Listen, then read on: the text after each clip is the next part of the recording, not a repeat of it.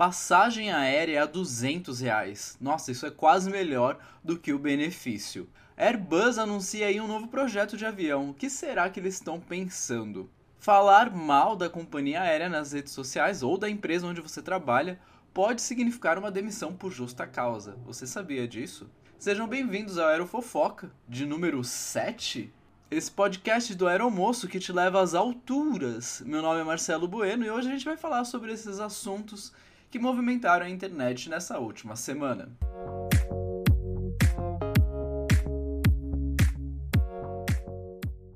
Vamos começar com o fato das passagens aéreas aí a 200 reais. Esse é um novo programa aí do governo para estudantes, aposentados e servidores. Não é para todo mundo, mas já vai ser aí interessante para que as pessoas possam viajar mais e quem sabe aquecer o mercado.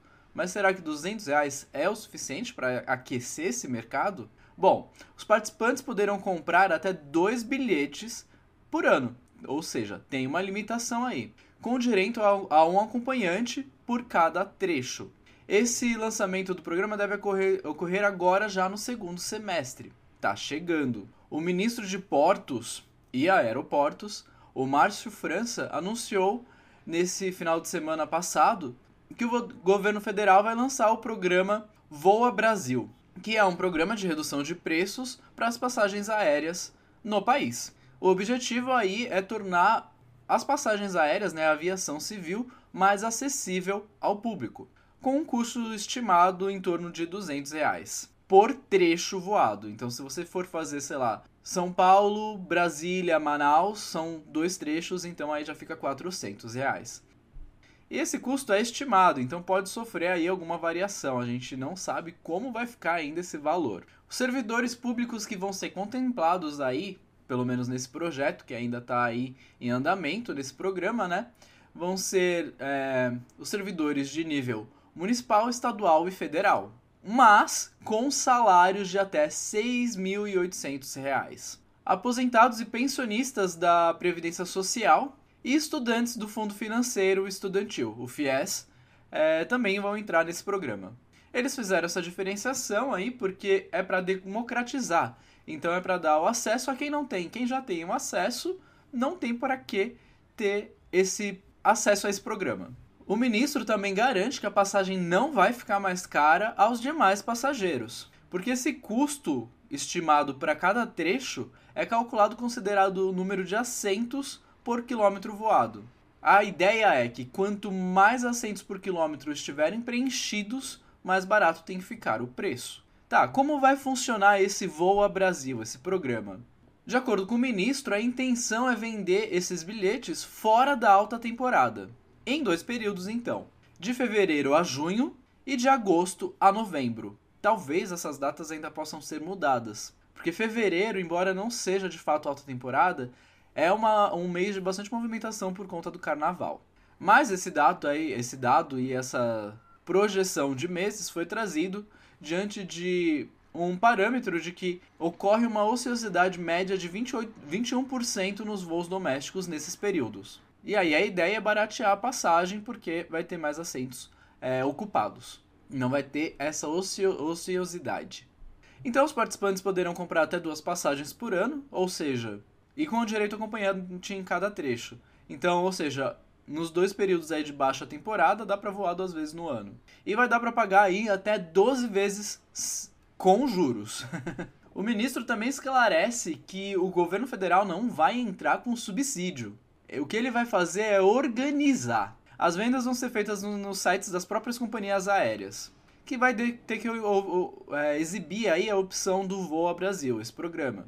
E aí os interessados que quiserem fazer a compra através desse programa vão poder realizar a compra que vai ser intermediada aí pela Caixa Econômica e o Banco do Brasil. Em nota, a Associação Brasileira das Empresas Aéreas diz que está acompanhando a proposta do governo e tem se colocado à disposição para contribuir no debate.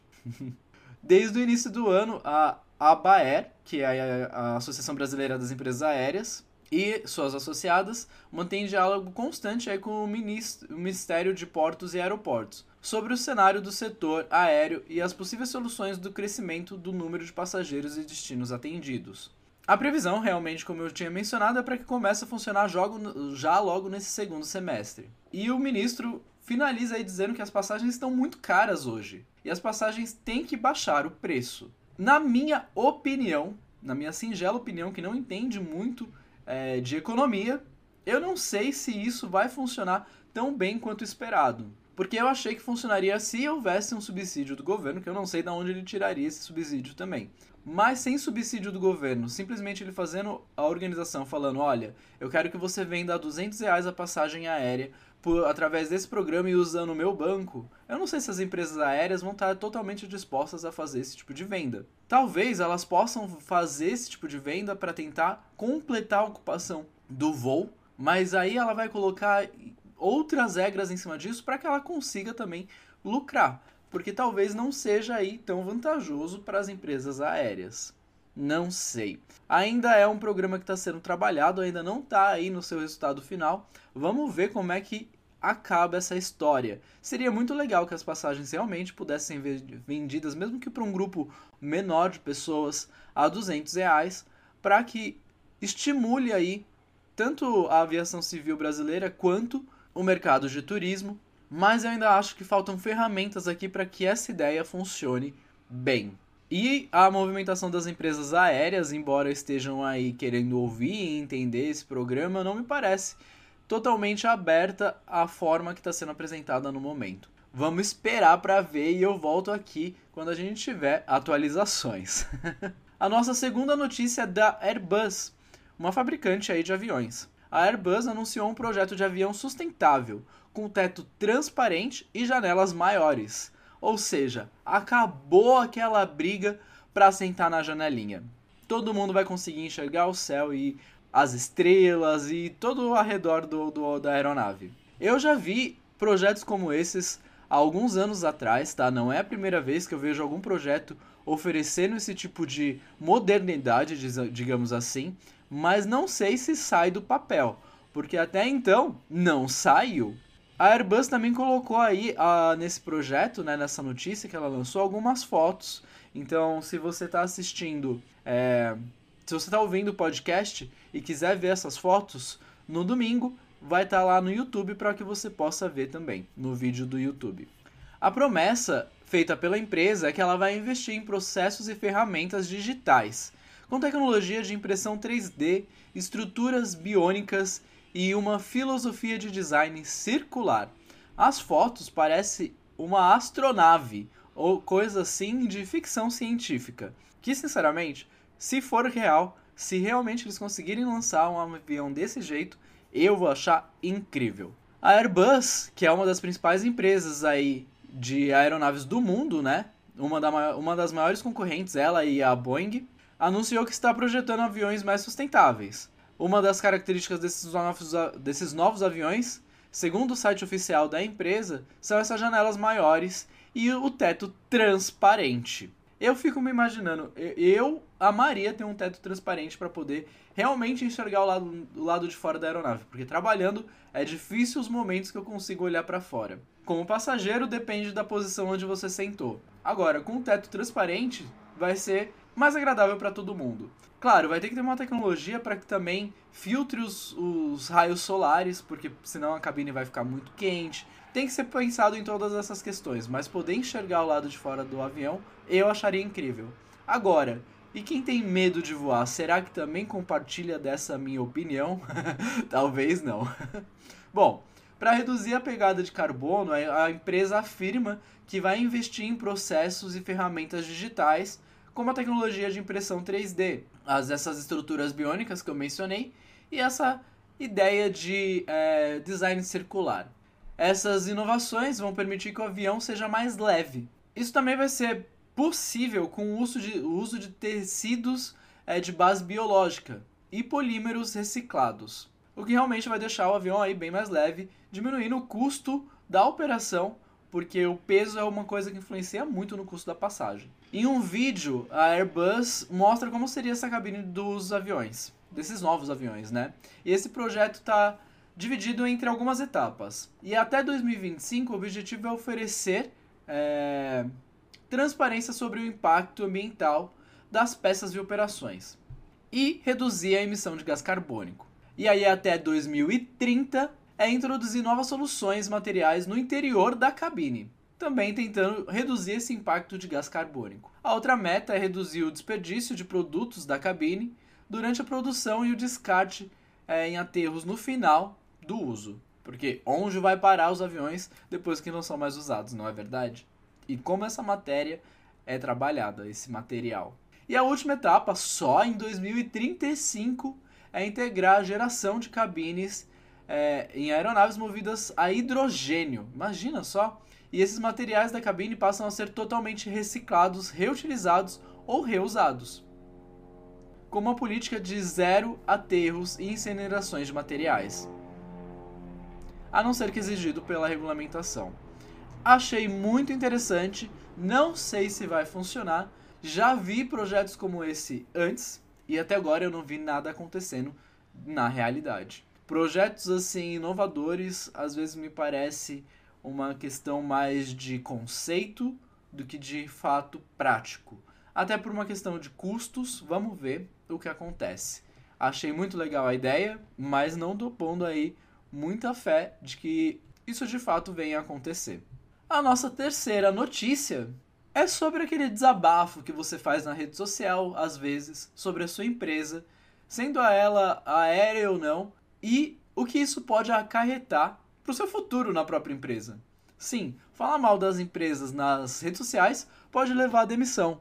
E por justa causa. Às vezes na internet a gente tem a sensação de que a gente vai estar tá impune de tudo que a gente postar, mas não é assim que funciona. E a depender ao, e dependendo aí do grau da ofensa causada nesse comentário que você pode ter publicado, pode causar aí demissão por justa causa, advertência, entre outras medidas cabíveis aí pela empresa. A gente, como funcionário de empresa aérea, como comissários, a gente tem que lembrar que a gente sempre está representando quando de uniforme, e se a gente tem fotos de uniforme na empresa aérea, é, da empresa aérea no nosso Instagram ou em qualquer outra rede social, a gente acaba estando relacionando a nossa imagem com a imagem da empresa aérea. Então a gente tem que lembrar que tudo que a gente posta pode sim repercutir na imagem da empresa. Então, como a gente está representando uma empresa, a gente tem que tomar cuidado com as nossas postagens. Ou isso pode acarretar aí em alguns processos administrativos. E um desses processos é poder ser demitido por justa causa. É verdade que a internet não é um ambiente aí totalmente controlado ou regulado. Falta algumas leis e limites para que esse ambiente seja mais seguro para todos. Mas não é por conta disso de que tudo é impune, porque alguns comentários podem aí caracterizar falta grave. Bom, no Brasil não existe uma regulamentação é, legal a respeito dos limites de postagens quanto a declarações e comentários sobre o empregador nas redes sociais ou ambientes na internet, né? não só nas redes sociais. Até por isso, muitas empresas acabam definindo regras de conduta e certos limites aos empregados nessas interações em redes sociais, que acabam envolvendo seu nome, sua marca ou seus produtos, como eu mencionei ali, quando você está relacionando a sua imagem à da empresa. Mas dependendo do grau aí ofensivo do seu comentário, ele pode se enquadrar como ato lesivo à honra e boa fama do empregador. E com isso caracteriza a falta grave, passível de demissão por justa causa, conforme previsto no artigo 482 da CLT. Muita gente pode acabar trazendo, pô, mas e a minha liberdade de expressão, de poder me expressar e dizer o que eu estou pensando? Bom, ele não vem sem um limite, né? Ele não é ilimitado. Há limites legais para qualquer coisa que você poste ou expresse publicamente. E, relacionado a emprego, esses limites também existem. E às vezes estão aí no código de conduta da própria empresa. E mesmo que não estejam, ainda assim, dependendo do que for é, publicado, pode gerar aí algumas ações legais. Então eu deixo aqui a pergunta: você tem tomado cuidado com as coisas que você posta na rede social? Ou você simplesmente expressa tudo que você está pensando sem medo do que possa vir a acarretar essas postagens? Acho bom a gente tomar cuidado. E para quem quer entrar na aviação, também. Porque não é só porque a gente já está trabalhando e com a imagem associada que a gente vai tomar cuidado. Quando a gente quer entrar, Já é bom a gente tomar esses cuidados de antemão. No episódio exclusivo para apoiadores dessa semana, eu vou falar sobre algumas mudanças que aconteceram no aeroporto do Rio de Janeiro e de São Paulo, do Santos Dumont e de Congonhas, com uma sala especial para algumas pessoas. Uma mulher que estava cuspindo no corredor da aeronave em outros passageiros. E um piloto que é condenado a seis anos de reclusão. Vem entender todas as ideias exclusiva para apoiadores. É só 10 reais por mês e você pode cancelar quando você quiser. Mas ali você vai ter acesso a um episódio exclusivo ou talvez que esteja antecipado, porque alguns conteúdos para apoiadores talvez eu libere um mês depois de ter postado exclusivamente para quem apoia. Obrigado por ter me acompanhado até aqui nesse podcast, nesse videocast. Não sei por onde você está me vendo ou ouvindo. Espero vê-los, espero vê-los novamente na semana que vem. Um beijo e até a semana que vem.